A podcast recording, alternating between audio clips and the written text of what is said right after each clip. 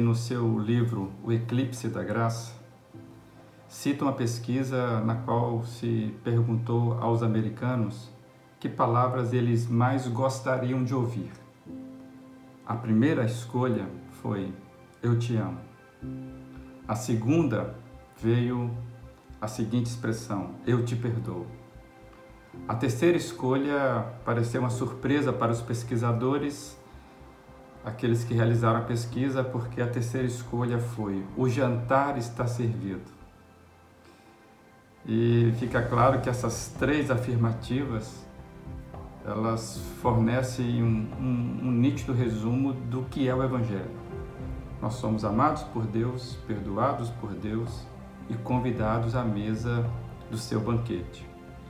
Quando nós olhamos para as páginas dos evangelhos, a gente vê como essas três manifestações da vida estão presentes. São nitidamente implicações que a gente vê, é, por exemplo, na parábola do filho pródigo, bastante conhecida. Jesus conta essa história e aquela história daquele filho que volta arrependido à casa do pai. Eu queria ler um trecho que está lá em Lucas capítulo 15, uma parte dessa parábola. Quando o filho volta, o texto diz que o pai, ainda longe, o vê e, cheio de compaixão, corre para o seu filho e o abraçou e beijou o pai disse: Depressa, tragam a melhor roupa e vistam nele, tragam o novilho gordo, vamos fazer uma festa, alegrar-nos. Pois este meu filho estava morto e voltou à vida, estava perdido e foi achado, e começaram a festejar o seu regresso. Nessa história é o pai que corre em direção ao filho, é o pai que o abraça, é o pai que o traz de volta à dignidade da vida, é o pai que promove o banquete. Você consegue imaginar é, o filho ouvindo as palavras de seu pai?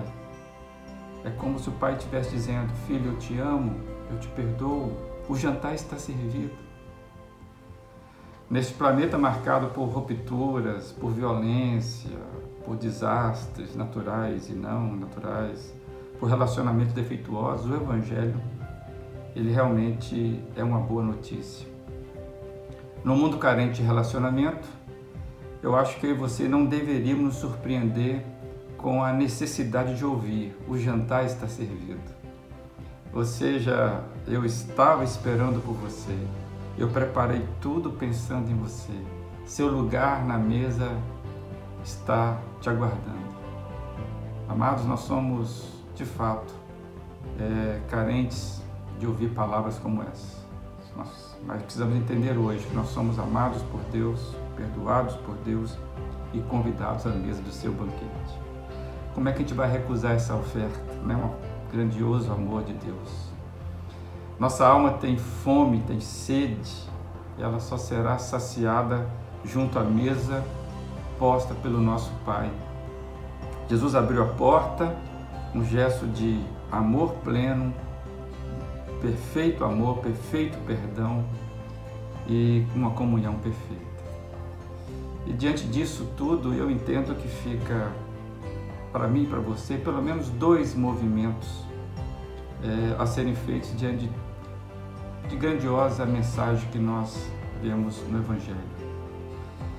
A primeira é que você hoje se abra para viver plenamente neste amor que perdoa, que acolhe e que sacia a alma.